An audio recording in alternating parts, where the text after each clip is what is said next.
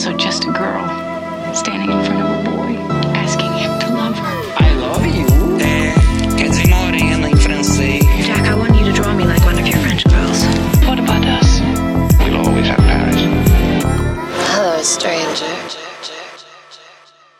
Olá pessoal, tudo bem com vocês? Eu sou o Thiago, estou aqui com um convidado muito querido, muito especial. Tudo bem, Márcio? Dê boas-vindas aos nossos ouvintes. Boas-vindas, ouvintes do Supercuts Podcast. Uma honra estar aqui para conversar com vocês, ao lado aqui do Thiago. Muito obrigado pelo convite, mais uma vez. Sempre à disposição para falar de cinema e de bom cinema. Hoje o filme na nossa pauta é o filme Os Rejeitados, dirigido pelo diretor norte-americano Alexander Payne, diretor de Sideways, Os Descendentes, Eleição, é, Nebraska, alguns filmes aí notáveis do cinema recente americano, do cinema contemporâneo. Acho que a pergunta mais óbvia e simples a se fazer a, ao Márcio, para a gente dar início ao, ao nosso papo, você gosta do diretor? Você, assim, você gosta dos filmes do diretor? Como que foi vê-lo ao longo dos anos para você? Eu tenho uma relação muito boa com o cinema do Alexander Payne. É, inclusive, vale a pena acrescentar um filme que eu gosto muito dele, que é As Confissões de Schmidt, que é o filme estrelado pelo Jack Nicholson pela Kathy Bates. É, eu acho interessante como o Alexander Payne, quando ele se concentra dentro de uma vida média norte-americana, dentro de expectativas, anseios, frustrações que não são, não parecem ser épicos numa escala cinematográfica, mas ele transforma pequenas dores em grandes eventos sísmicos, em grandes abalos sísmicos. Ele trabalha muito bem com muito pouco do humano, do ser humano, do indivíduo humano. O que me leva a um filme dele, ao único filme dele que eu conheço que eu não gosto, que é o Pequena Grande Vida, que é quando ele deixa esse lado humano e, e foca num lado mais amplificado da experiência. É, ele brinca numa ficção científica. Então, é o único dele que eu não curto. Acho que é muito mal realizado e concebido em termos de desenvolvimento da trama e também da, da encenação. Mas eu gosto, em geral, de todos os filmes dele, maior ou menor grau. Eu acho ele sempre um diretor que me deixa bem. Eu me sinto bem vendo o cinema dele. Eu me sinto bem com o humor típico dele. Eu me sinto bem com os relacionamentos humanos que ele constrói. Eu me sinto bem com os personagens que ele desenvolve. Eu sinto que eu estou vendo pessoas reais? É, é um tipo de compromisso interessante, porque muita gente usa o cinema como alternativa de fuga. E o cinema do Alexander Payne é um cinema de encontro, é um cinema de retorno ao real, basicamente. Não é um cinema de, de uma grande concepção de encenação, mas é um cinema de uma concepção de encenação que nos leva de volta aonde nós estávamos. E aí a gente experimenta a vida de outras pessoas com as quais nós podíamos estar nos relacionando. Tenho muita coisa boa para falar do Alexander Payne, mas de uma forma introdutória era isso, Tiago, que eu tinha para falar. Não, é isso. É um, ele é um diretor assim é, que acho que você pode colocá-lo, se você quer introduzir para quem não conhece seus filmes, é um diretor que tem um estilo bem, bem marcado, essa questão do, do realismo, essa questão da vida cotidiana sendo abordado de alguma forma ou de outra, é, num, alguns filmes em tons mais cômicos, em outros mais, entre aspas, dramáticos, né? Os filmes dele oscilam é, por esse lugar que muitas vezes é colocado como dramédia, né? Que é um nome que é, eu acho que é bem assertivo para descrever a, a obra dele. Que é, é um estilo é, que talvez, talvez já tenha tido o seu lugar ao sol mais é, pontuado no cinema e hoje não vive aí. Acho que dramédias não é um, um, um, gênero que você associa com a prevalência do cinema co contemporâneo, né? É, mas a gente pensa assim, tipo, num, sempre que você pensa num diretor, estilo, por exemplo, assim, o Eric Romer, né? É um grande exemplo para tantos e tantos diretores americanos, é, ou mesmo no, no contexto americano, tipo um Peter Bogdanovich, né?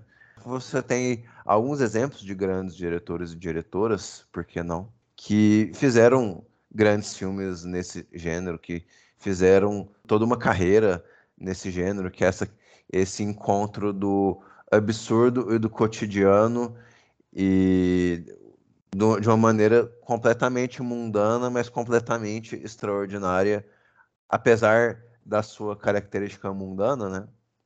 E eu, eu acho que tem uma nova geração, tipo o Alexander Payne, o Richard Linklater seria um outro é, discípulo desse estilo de cinema, mais ou menos falando, né?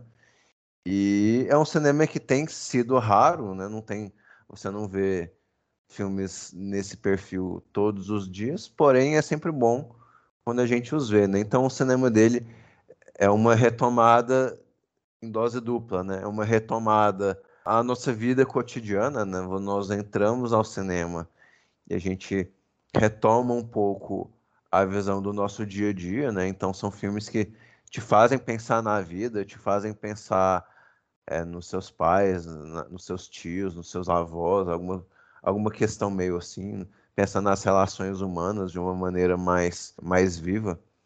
Mas também é, é um retorno a um cinema de outrora também, né? É, os filmes dele, desde os mais contemporâneos aos mais antigos, eu, quando eu falo antigos, eu falo, por exemplo, dos Rejeitados, que se passa mais ou menos ali nos anos 50, se não me falha a memória, e tem alguns outros filmes dele que são feitos num contexto, num contexto mais moderno, como por exemplo Os Descendentes, né? Independente de qual filme você trate dele, tem algo de um, de um retorno, seja uma memória, seja uma lembrança, seja uma ideia que provém do passado, né? Eu acho que ele não é um, nesse sentido, ele não seria, ele, ele jamais poderia ser considerado um diretor de vanguarda, né? No sentido de colocar algo adiante, de assim modificar o que está posto, pensando adiante, né?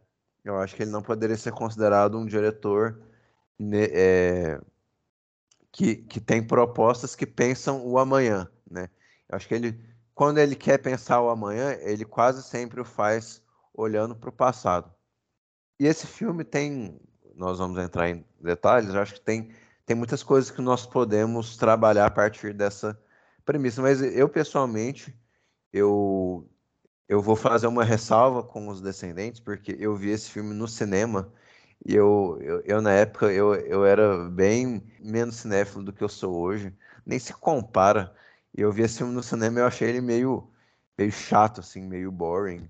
Eu não, não vi muita graça naquilo ali. Eu achei, achei meio. Tá, ok, e aí? É um, um homem cuidando da esposa, e, e aí? Assim. Essa é a minha lembrança que eu tenho no filme, mas eu, eu, eu, eu tenho completa segurança de que se eu fosse submetê-lo a uma revisão, a minha relação mudaria por completo, porque eu, no geral, eu gosto bastante dos filmes dele. Eu não também, também não vi todos, mas gosto bastante. E esse não não foge à regra, assim, é um cinema que realmente me atrai e me, me fascina bastante. Mas deixa eu ler a sinopse para nós já entrarmos mais no detalhe dos rejeitados.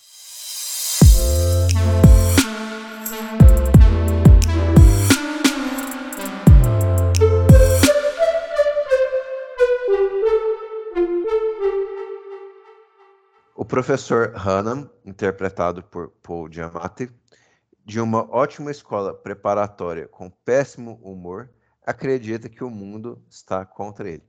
Para fortalecer essa crença, o solitário mestre foi destacado para ficar isolado com um pequeno grupo de alunos no campus durante as férias de inverno. Disposto a infernizar a vida deles, ele prepara uma rotina de caos, mas acaba se afeiçoando pelo mais problemático da turma. E é um filme, enfim, eu acho muito engraçado, porque os filmes dele têm essa característica do encontro, né? Pessoas diferentes, é, pessoas diferentes que se encontram de alguma forma, né?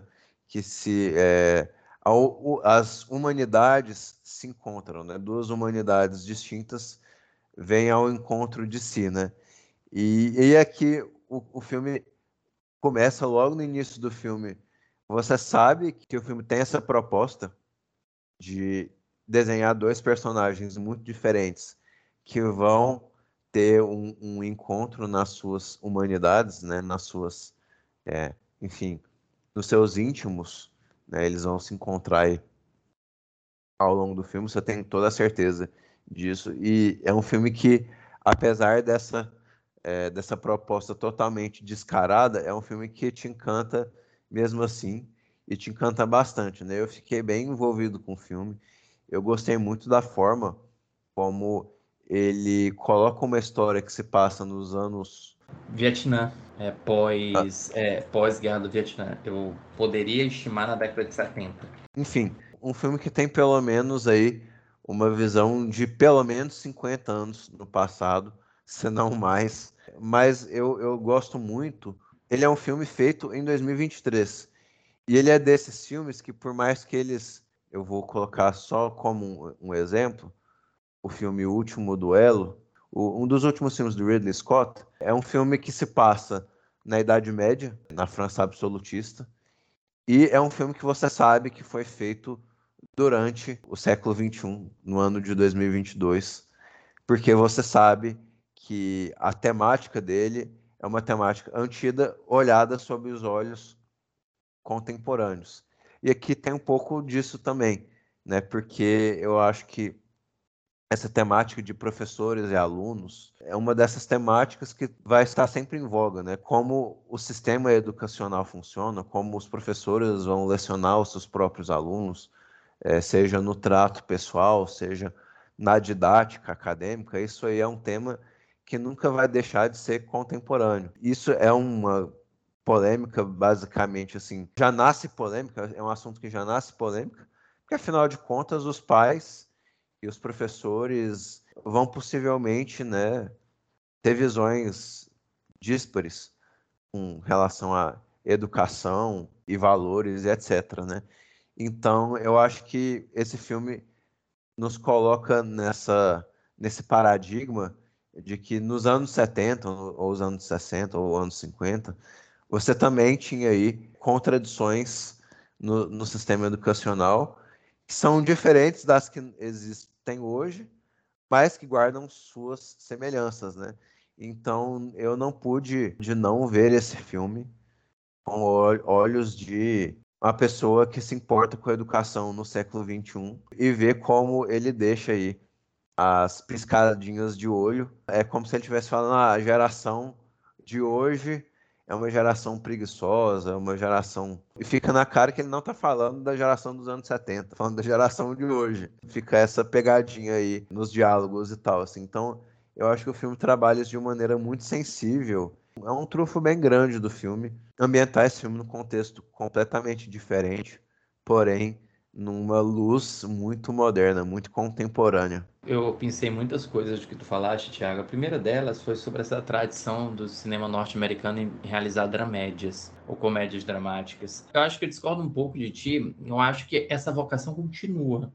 Eu acho que os Estados Unidos eles nunca abandonaram essa vocação. Inclusive a gente estava falando de off do Festival de Sundance brevemente e é um palco muito bom para isso. O Festival de Sundance sempre foi um palco para o cinema independente americano e eu acho que o cinema independente, ou o que a gente chamava, às vezes com tom pejorativo de indie americano, que acabou virando quase um estilo, uma estética de cinema muito particular dos Estados Unidos, em um determinado período do tempo, uh, final década de 90, início dos anos 2000, mas sempre foi um cinema muito muito menos preocupado em gênero, em categori autocategorização e muito mais preocupado em uma em uma. É, é, como é que eu posso colocar? Uma obstinação com o real. Então, o real para esse cinema indie, para esse cinema independente, consequentemente para o cinema do Alexander Payne também, que vai ser um fruto dos anos 90, é uma vida que tem altos e baixos, que tem humores e tristezas, que tem alegrias e choros. É uma vida que não é definida por nenhum desses polos, se é que podemos chamar de polos, não é definida por nenhuma dessas experiências. E dessa maneira o filme também se torna indefinido. Aí a gente acaba categorizando como uma comédia dramática, porque há não uma ênfase no drama propriamente dito, no sofrimento, na tragédia, na transformação provocada por isto, ainda que a gente poderia discutir isso um podcast inteiro, né? Se é que drama é um gênero, drama propriamente dito, não um melodrama ou um, um, épico histórico, mas será que drama propriamente dito é gênero ou não gênero, né? A ausência de categorização coloca ele como um drama. Isso é só uma pimenta para quem está nos escutando. E também não entra na categorização de comédia, porque a comédia não é o motivo de riso. O filme não é feito para nós rirmos. Nós podemos rir, mas o filme é para que nós enxerguemos a vida com uma lente um pouco turva. Não necessariamente deturpada, mas turva, porque é a lente de uma outra experiência que modifica a nossa percepção daquela realidade. Aí, dito isso, eu acho que o Alexander Payne ele se insere dentro de um rol de cineastas americanos. Linklater é um bom exemplo também para trazer um tipo de cineasta que está muito focado no real. E dentro desse contexto, mais americano ainda, ele é um diretor que gosta muito de filmes de estrada. Você lembra, você pode recordar, por exemplo, Confissões de Schmidt é um filme de estrada, Sideways é um filme de estrada, Nebraska é um filme de estrada. É um filme que se desenvolve não a partir do destino, mas a partir da companhia que se faz durante essa caminhada inteira. E aí, se for parar para pensar, conciliado com o que você falou desse olhar contemporâneo para um filme que se passa nos anos 70, é interessante que o Holdovers, Os Rejeitados, seja um filme ambientado em uma única localidade. Eles são impedidos de se deslocar, eles são impedidos de se movimentar, eles estão eles são obrigados a conviver em suas diferenças uns com os outros. E são diferenças muito acentuadas. E aí entra justamente esse último ponto que você citou, né? Essa questão mais geracional. A diferença é muito acentuada, pelo menos de duas maneiras: uma diferença etária e uma diferença racial. E também social, e não três maneiras. Você tem a diferença etária de um jovem que acredita que não tem nada que aprender com um cara rabugento, um professor rabugento, diferença racial que nós vamos perceber ao longo da narrativa com base na personagem interpretada pela Davine Joy Randolph e também de classe, já que o professor é pobre ou pelo menos é um classe média trabalhador e o outro é um, um jovem privilegiado que eles chamam nos Estados Unidos de entitled. Ele dá aula para uma faculdade é, de jovens ricos, de jovens da classe média alta que vão ser donos de empresa, políticos, vão cuidar da, da, das leis da sociedade norte-americana de uma maneira mais gerencial. E eu acho que o filme trabalha isso muito bem sem precisar se movimentar e faz o que você disse, né? Esse processo de atração de diferenças. Ele tenta encontrar um ponto comum. Eu acho um pouco ingênuo dentro de uma lógica de vida, mas eu acho bonito no cinema. Dentro de uma lógica de vida, eu acho um tanto quanto ingênuo você dizer que existe esse desejo de encontrar durante o Natal, né? Fica tudo muito bonitinho dentro do Natal, que é uma época propícia para esses encontros, para essas uniões. Você encontra pontos médios em que pessoas tão diferentes aceitam abrir mão de parte de suas diferenças para se aproximar pelas suas semelhanças, pelos seus sacrifícios, pelo aquilo que os une, né? Dentro de um de uma lógica maior que o filme vai debater. E só para terminar essa parte, eu queria citar aqui o que James Gray, James Gray que também não necessariamente James Gray trabalha dentro do, da dramédia, mas é também um produto da década de 90, igual Alexander Payne. O James Gray ele menciona a respeito do The Holdovers que o filme se passa nos anos 70, 1970, ele é até categórico. E ele termina dizendo: o primeiro ano da grande ressaca histórica norte-americana que seria após a Guerra do Vietnã. Né? O primeiro grande ano, o primeiro ano da grande ressaca histórica. O James Gray e os Estados Unidos nunca teriam se recuperado da Guerra do Vietnã. Eles nunca teriam reestruturado a fábrica social, que seria uma fábrica que tinha se parte, que tinha sido tecida depois da durante a Segunda Guerra Mundial e depois da Segunda Guerra Mundial e que é rompida que é rompida com, com, com a guerra, que é rompida também com os atritos sociais que são provocados pelos movimentos dos direitos civis, os direitos humanos de forma geral, pela incapacidade de ceder a esses direitos. E eu acho que o filme também ecoa muito esse período. Eu acho que, de certa maneira, o filme trata sobre essa nossa busca por humanidade, nossa busca por espaço no mundo, nossa busca por direitos dentro do mundo, tudo isso dentro de um confinamento, dentro de um Big Brother, para usar contemporâneo, dentro de um Big Brother dos anos 70. E é por isso que você percebe que ele é muito contemporâneo, como tu citaste. É, em alguma medida, é uma espécie de um, pequeno ambiente para representar a América como um todo, né? Você tem de nada e tem de tudo ao mesmo tempo. Tem de nada no sentido de que é uma escola em uma cidade que nem é grande, assim, é, é um, é um, é um ponto de nada num país mega.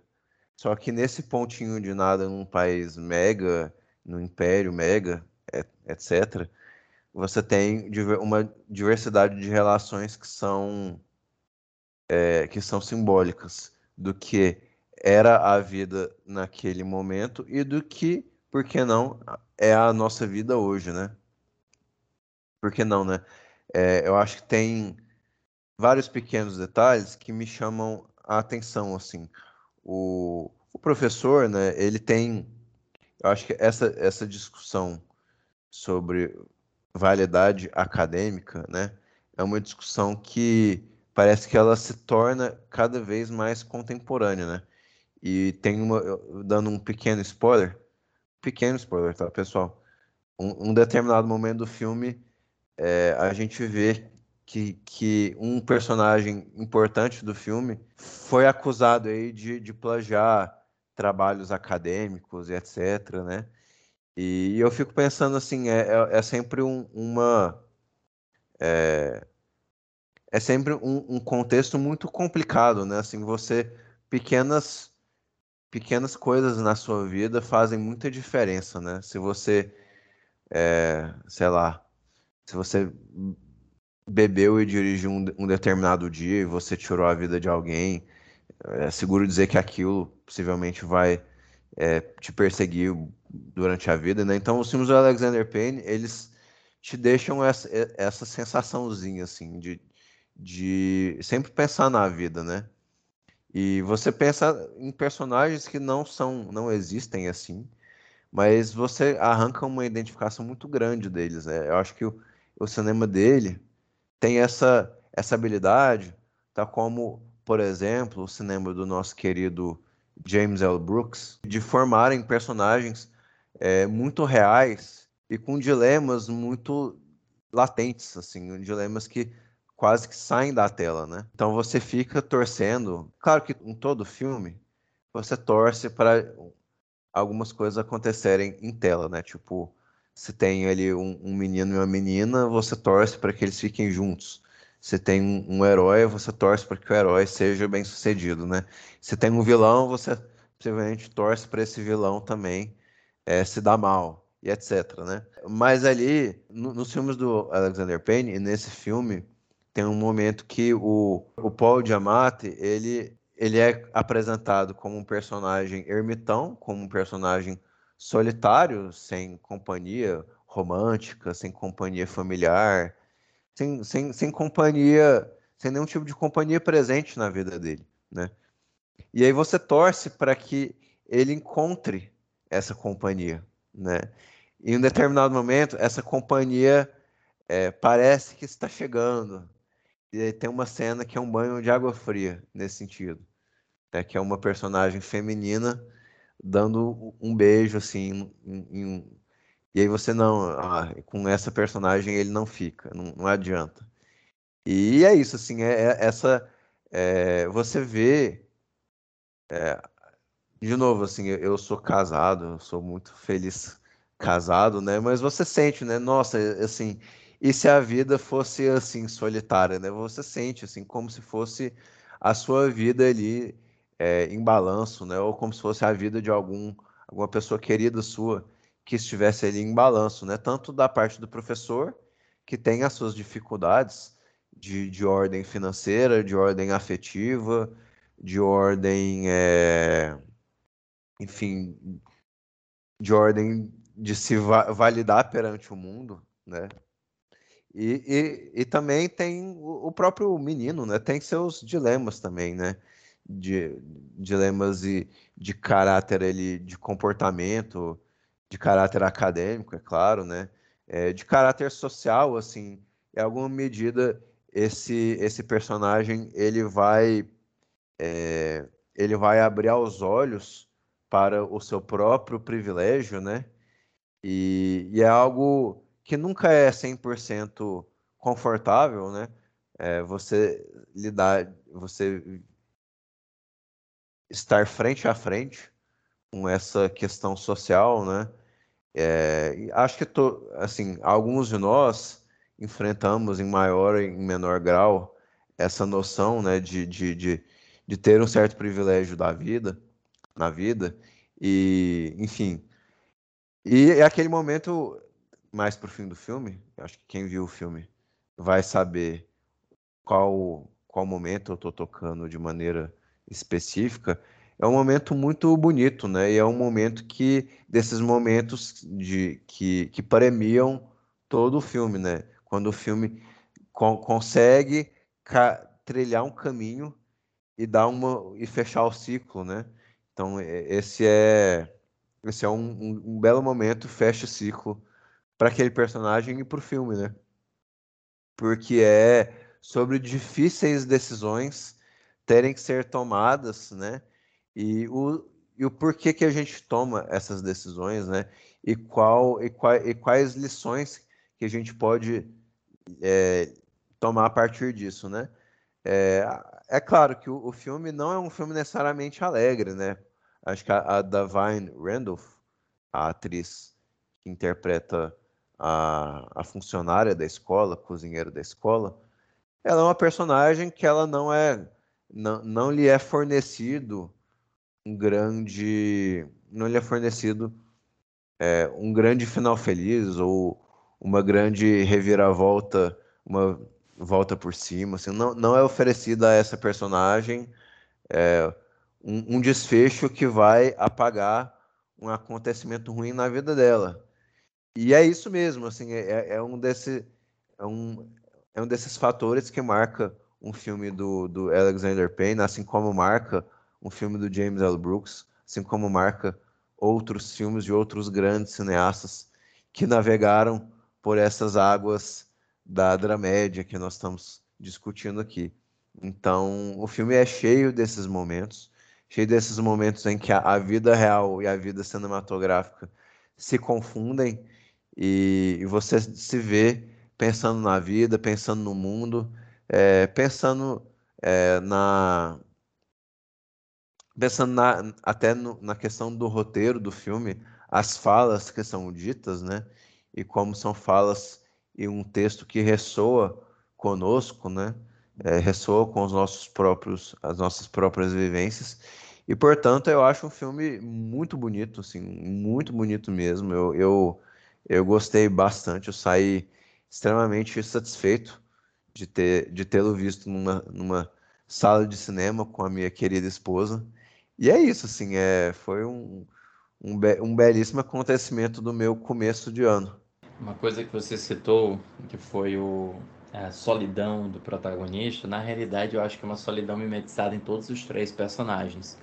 A questão do isolamento é uma questão que impele esses personagens, esses átomos separados da sociedade, é procurar seus pares, mas não necessariamente pares elétron ou próton ou casais, mas pares em torno do qual podem gravitar suas frustrações, suas emoções.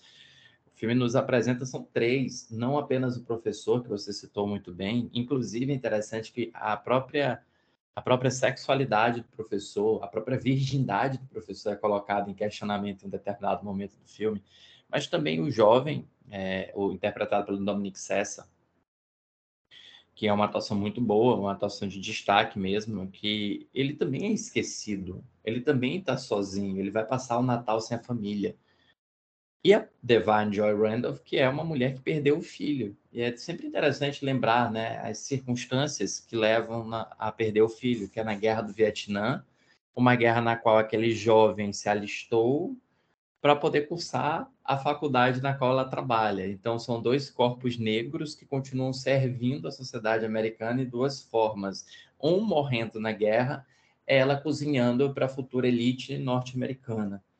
É, então são três personagens solitários. É interessante, que eu gosto muito do cinema do Alexander Payne, é que ele é um cine... ele é um diretor meio invisível. Tem diretores de estilo muito evidenciado. Isso é um tanto quanto indiscutível. Se citar o Wes Anderson parece até óbvio, mas não só o Wes Anderson, Martin Scorsese tem um estilo muito hum, facilmente observável. O Christopher Nolan, sua grande grande sua sua obsessão pelo perfeccionismo dentro da cena. São diretores que você enxerga um quadro, você percebe que eles estão lá atuando diretamente. E eu percebo que o Alexander Payne, ele atua, e aí eu estou lembrando que você citou no início o Eric Romer, ou Henrique Romer, ele atua dentro de um, de um, de um de uma forma de direção que é mais conceitual. Seria um, um, estilo de direção muito mais de conceber aquele mundo, entender as engrenagens daquele mundo, em vez de forçar com que cada um daquelas partes daquele mundo provoque um sentido específico, como se eu estivesse criando uma grande sinfonia em que cada acorde tivesse que ressoar. Não, parece que para o filme do Alexander Payne funcionar bem, ele não pode atuar diretamente para modificar aquela imagem. E a gente sabe que isso não existe, mas é a sensação que parece. E é que ele se invisibiliza atrás das câmeras. Ele concebe a ideia do filme e depois ele se invisibiliza. Você percebe que os filmes dele são muito atmosféricos. Ele pensa muito na atmosfera dos filmes, é quase como o americano chama mood piece, né? uma, uma obra atmosférica, que está tá explorando. É como se o, o, o, ambiente onde nós estivéssemos ele fosse uma componente essencial para a compreensão dos personagens. O ambiente desempenha um papel fundamental dentro daquele meio.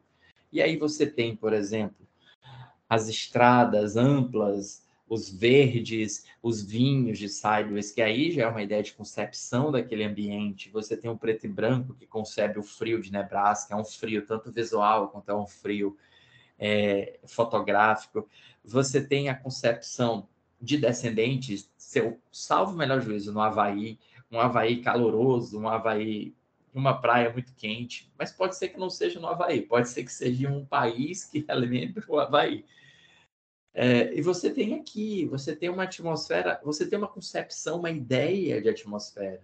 É o frio do Natal, mas o Natal tem um, o frio do Natal é um frio muito específico, porque não é um frio que, que frustra nossas emoções, mas é um frio quente.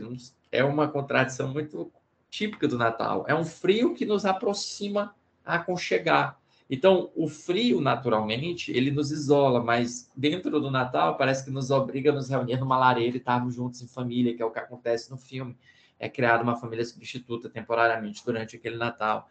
Você tem a granulação da imagem que remete ao cinema dos anos 70. Você tem uma escolha de cores mais lavadas, que também vai remeter ao cinema daquela época. E aí parece que ele interrompe ali. Pronto, concebi esse mundo. É nesse mundo que as coisas vão acontecer. Agora eu dou um passo para trás e eu vou deixar o Paul Giamatti, eu vou deixar o Dominic Sessa, eu vou deixar a Davine Joy Randolph brincar nesse mundo como seus personagens. E eu adoro esse tipo de cinema dele. Eu adoro esse cinema em que a direção não se torna muito clara. Em que você percebe assim, poxa, tá, mas onde é que tá o diretor? Ah, o diretor é o filme. Ele não é mais o diretor. Ele não tá dizendo para todo mundo, ei, eu tô dirigindo um filme. Ele se perdeu o filme é ele. E colabora para isso o fato de que o Alexander Payne é um cara que se adapta muito bem ao conceito de autor cinematográfico, porque ele é sempre roteirista e diretor de seus filmes. Ele dirige só os filmes que ele escreve. Eu não lembro se Ruth em Questão, que é o primeiro sucesso dele, eu acho que é o primeiro longa dele. Eu acho que ele não tem longas anteriores, mas se o Ruth em Questão é, é também escrito por ele, eu acredito que seja, mas eu sei que eleição, a partir de eleição, todos são. Todos são. Ele é indicado a Oscar por ele. Todos os roteiros dos filmes dele são concebidos por ele. Então, ele trabalha num, num processo de fato, de conceito. Os filmes dele são um grande conceito. É um conceito que nasce no texto e que ele visualiza enquanto isso na direção. E eu adoro como ele simplesmente se apaga. Ele diz assim: eu vou usar uma frase, né? Eu vou mudar uma frase. Tem uma frase muito popular no cinema que diz que o roteiro morre para que o filme nasça. Eu acho que ele se apaga para que o filme se acenda. Ele não fica gritando para o mundo: olha, eu estou dirigindo um filme. Ele simplesmente deixa o filme existir e a gente julga ou não os seus méritos de direção. Um, uma curiosidade, eu sempre achei esquisito, sabia, Thiago? Que em Nebraska ele só foi indicado por direção, não por roteiro. Eu sempre achei isso estranho, porque eu acho ele um roteirista nato. Você falou de diálogo, ele escreve diálogo com uma, uma sofisticação. As palavras dele são muito sofisticadas. E é uma sofisticação que é muito curiosa, porque se eu for falar, se eu for escrever um roteiro real, de palavras reais, ele fica meio chato, meio boring. É, as pessoas falam, a gente conversa no mundo real de modo boring, de modo chato. Mas ele não deixa o real dele ficar chato. Então ele faz um filme que as pessoas conversam de maneira real, mas ao mesmo tempo, apesar de estarem conversando de maneira real, há um há um pó de pirlim-pim-pim que ele solta e aquilo vira um pouco fantástico, um pouco cinematográfico. Então ele eleva. E aí entra os atores é um outro ponto que vale a pena destacar. Ele é um baita diretor de atores, né? Ele fez o, o ele, fa, ele fez o Harry, o fugiu o nome agora, que interpretou o, o Homem-Areia do Homem-Aranha 3. É, é Thomas Hayden Church. Thomas Hayden Church. Eu tava pensando Harry Dean Stanton. Olha que loucura. Harry Dean Stanton do, do que trabalhou com Vivendas ali ele faz até mesmo um ator que aparentemente é cara e canastrão, que o Thomas Hayden Church tem lá, o meu sua canastriz, funcionar tão bem. E ele consegue tirar exatamente o que ele quer daquele ator. Ele pega o George Clooney, que não é um grande ator, mas é uma figura muito forte, funcionar bem em Descendentes. Ele trabalha diante tudo bem, Bruce Dern já é um grande ator, mas ele pega o apagamento do personagem que sofre com problemas de memória e transforma aquilo. E aí ele tem um Paul Giamatti, que aí já você já tem um grande ator. Então, além de tudo, ele ainda é um baita diretor de atores. Eu disse que eu ia falar mais do Alexander Payne ao longo do nosso bate-papo, né? Tá aí, falei bastante, um monte dele. Não, mas é muito isso, assim. É, eu acho que eu também não não imagino ele dirigindo algo que não tenha sido escrito por ele, né? Porque é, o, o diálogo e, e a forma como o filme é, é colocado no papel, no, no sentido de, de assim, é, quais são os temas que vão percorrer o filme, quais são é, os diálogos daqueles personagens, aquilo faz muita parte daquele universo, né? Então, eu, eu, eu de fato não imagino, assim, e, e para além de ser um, um um roteirista perspicaz, né? Ele, ele, é, ele é um artista genuíno, assim, no sentido de, de ter ideias originais para as obras dele, né? Então eu, eu penso muito no, no Sideways, né? Que é, que é que o meu filme favorito dele. É, como, é, como assim, eu acho uma proposta muito original, assim. Eu, eu, eu, eu, não, eu não, não me envolvo muito com esse mundo de vinhos, essas coisas, assim, eu me envolvo zero. Eu, eu, eu, eu sou a pessoa que não bebe. Ó, revelação aí pro, pros ouvintes do Super Gantes. Eu não bebo, e para mim vinho tem tudo o mesmo gosto. É tudo gosto, tem tudo gosto de vinho. Todo vinho tem gosto de vinho para mim. E ele, ele, ele pega um, um personagem que é obcecado por vinhos e ele faz ele, ele desenha toda uma trama a partir disso, assim, que eu, eu nossa, assim, eu, eu, eu, eu, eu não imaginei que eu, eu fosse me interessar por vinhos dessa, dessa maneira, assim, sabe? Então, é uma ideia completamente original e que casa muito com aquela história, né? É, casa muito, assim, a, até, até mesmo, assim. E, e esse filme mesmo também tem vários detalhes, pequenos detalhes, que eu acho que são, assim, muito bem pensados para aquela história, né? Tipo, ele, ele lê Marco Aurélio, né? E, e, ser professor de história e tratar sobre história antiga, né? Estou falando aqui do, do Paulo Diamante, né? E ele ser um. É, e, tu, e tudo isso conversa muito com essa, essa vibe meio de tipo assim, ah, é, um personagem, ah, no meu tempo tudo era melhor, é, a modernidade é fútil, o mundo, o, o tempo vai passando e o mundo vai se perdendo. Então ele tem essa, essa vibe assim de um personagem que idolatra o passado e esquece do presente, né? é, sacrifica o presente pelo passado e vive meio no passado, né? Mas é de uma, é de uma maneira que, que, não, que nunca que nunca deixa ele patético, assim, é uma, de uma maneira que você não, não, não enxerga, não enxerga no, no, no sentido, nossa, assim, esse é um, um perdedor com pé, um pé maiúsculo, não tem nenhuma qualidade redentora dele, não, você é, você vê os, de, os vários defeitos daquele personagem, mas aquele personagem é, po, é posto sobre uma, uma luz muito humana, né? apesar dos defeitos dele. Então é isso é muito a cara do cinema dele, assim, de acho que o, George Clooney no, no, no filme também é, cumpre um pouco dessa regra, a tipo personagem que tem uma série de defeitos, mas que inevitavelmente nós nos hum, humanizaremos perante ele. Enfim, é, eu acho que poder, a gente poderia falar dessa, dessa característica do cinema dele a náusea, assim, tranquilamente. Mas é muito, é muito essa característica que, pelo menos, me faz gostar tanto do cinema dele. É, você tem alguma, algum comentário final ou a gente pode puxar as notas desse filme? Ah, eu queria fazer uma observação, porque você citou que você não bebe, falou de Sideways. Lembrar que Sideways foi responsável por um fenômeno dentro do mercado da, da enofilia, ou da viniviticultura, que foi o consumo da uva Pinot Noir, que era um dos aumentou muito o consumo da uva Pinot Noir graças a uma curiosidade. O filme se tornou muito muito representativo de um período específico. É interessante que você citou né, a originalidade. Ele pega um conceito batido de cinema, né, um bro movie, um road movie com bros, né? Então, é um bromance com road movie, joga duas personagens femininas muito interessantes dentro da composição e fica brincando com o mercado de vinhos enquanto isso, falando um pouco dessa dessa crise da meia-idade do homem norte-americano, né? Achei genial, eu adoro o Sideways também. Eu tento gostar também de todos os filmes dele, com exceção de, repito, de Pequena Grande Vida, que eu acho um pequeno, um pequeno desastre. Mas eu acho que todo grande diretor merece o seu desastre para você dizer, pô, tá vendo? O cara é humano.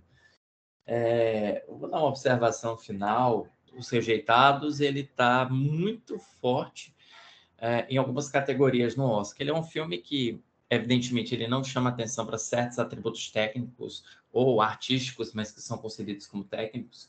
Eu até entendo que votantes da academia não, não pensem na fotografia do filme, que é muito boa, no design de produção, que é muito funcional para o filme.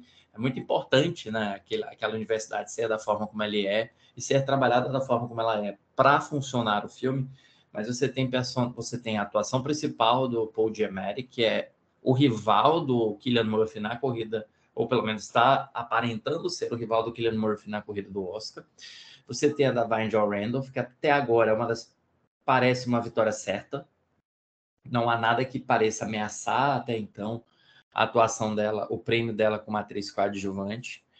Uh, você não teve um, um, destaque muito forte da. Poderia ter tido, mas você não teve um destaque muito forte de campanha de prêmios para América Ferreira em Barbie ou para Emily Blunt em Oppenheimer, embora ela tenha muito destaque nas indicações, mas não em prêmios.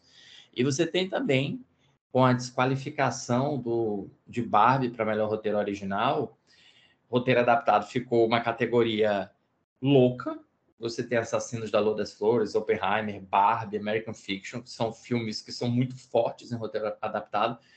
E uma categoria de original que parece agora que só tem dois fortes nomes, que é o Todd Haynes por criado de um escândalo, que parece até uma opção mais razoável, já que ele nunca.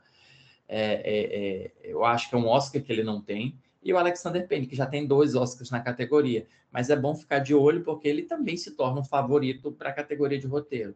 Aí ele vai completar o, os 10 do melhor filme, isso aí não há dúvida nenhuma. Ele é um filme tipicamente americano, que e um prêmio tipicamente americano, que fala de traumas tipicamente americanos, questões raciais bem trabalhadas do jeito americano de trabalhar, não do jeito brasileiro, guerra do Vietnã, é, é, questão dessas essas universidades Ivy League, né, da, da, da, do alto escalão, é muito americano. É muito americano para não ser indicado ao Oscar de melhor filme. E também foi um filme muito bem recebido por público, por crítico.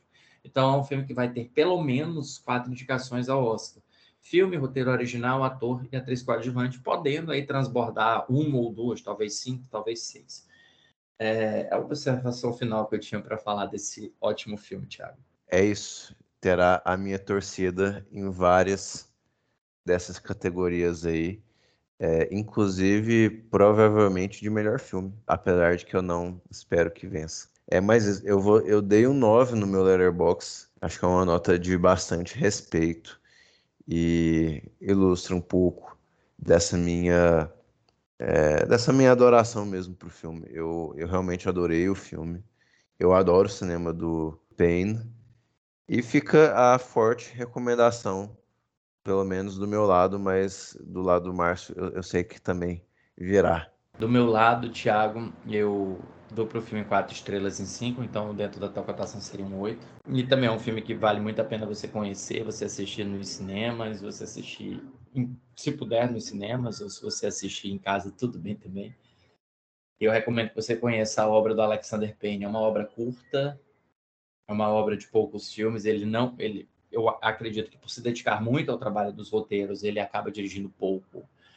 Mas eu indicaria que vocês assistissem pelo menos Eleição, que foi o filme que praticamente lançou a carreira da Reese Witherspoon, Sideways, entre poucas, entre umas e outras, e mais recente dele, Nebraska, com Bruce Dern. Então, é um bom ponto de partida para vocês conhecerem a obra dele. Maravilha, eu acho que podemos aí ir para as nossas indicações.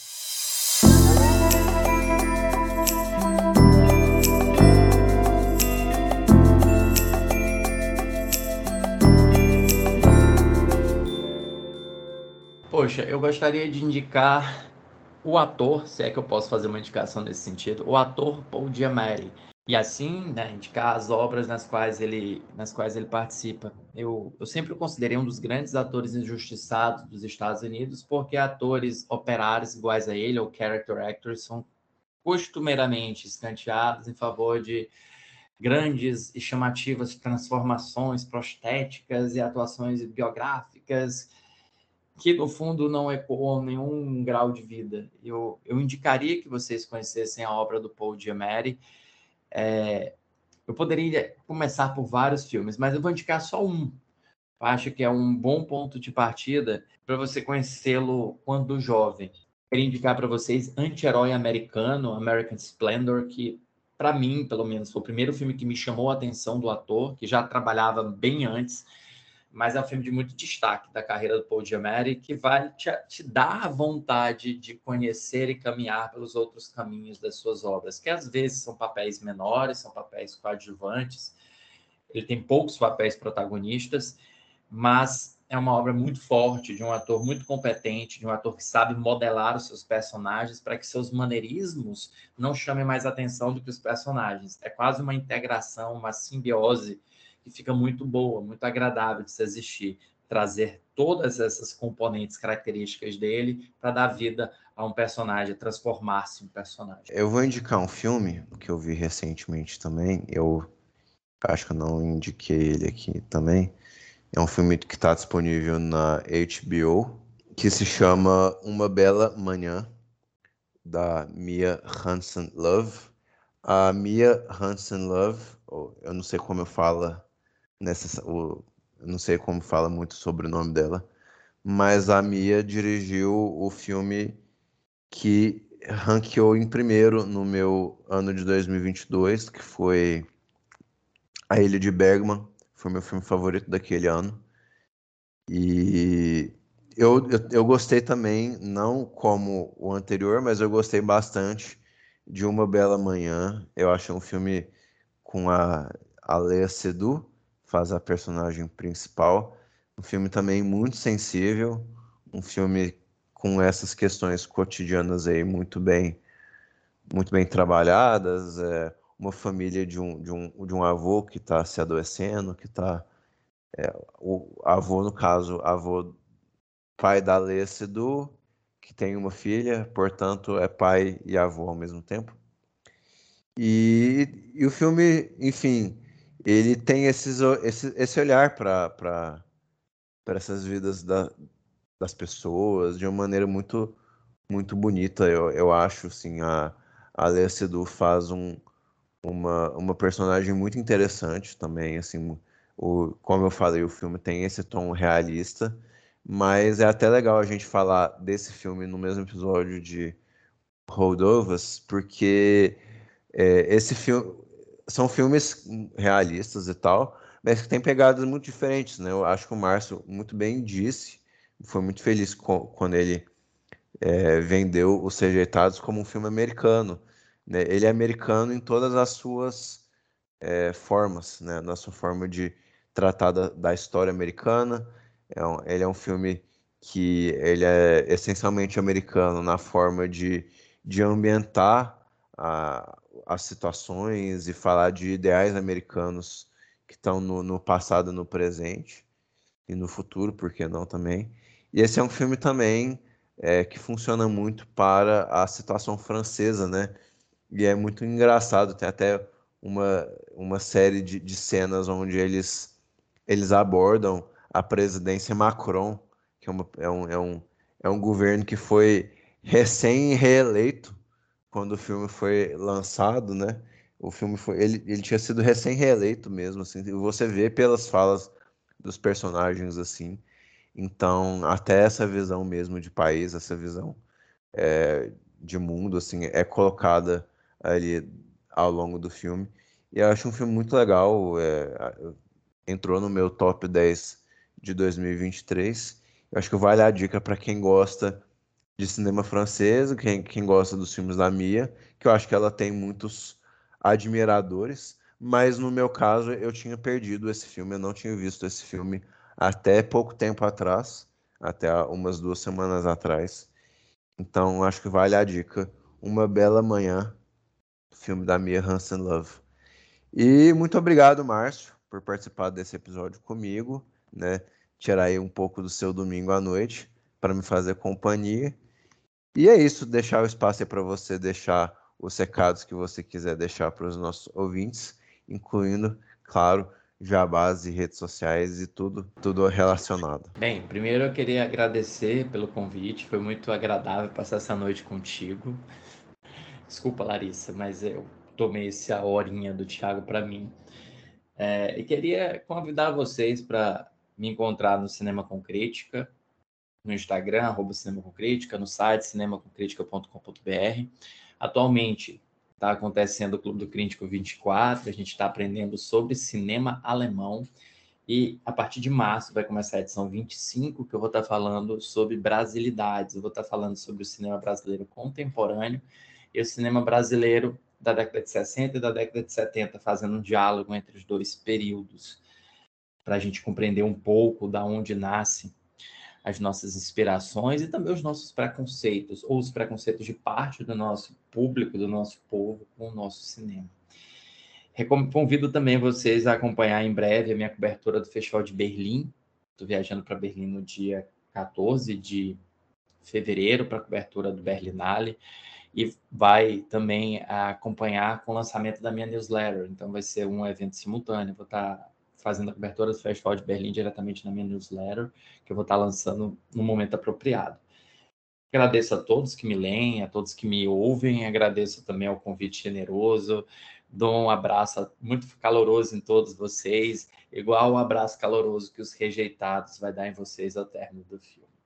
Obrigado, Thiago. Obrigado, podcasters. A gente se vê numa próxima. Muito obrigado, Márcio. Agradeço também aos ouvintes que nos acompanharam por mais esse episódio. Deixo um abraço a todos vocês e semana que vem eu sempre lembro que estaremos de volta. Fizemos uma pequena pausa essa semana, acho que o, o Márcio viajou, Larissa e eu também viajamos, então fizemos uma pequena pausa, mas temos muita coisa aí bacana para janeiro e fevereiro aí que nos aguardam, muitos filmes e muitos assuntos para nós debatermos. Tá joia? Um abraço a todos e até semana que vem. Tchau, tchau.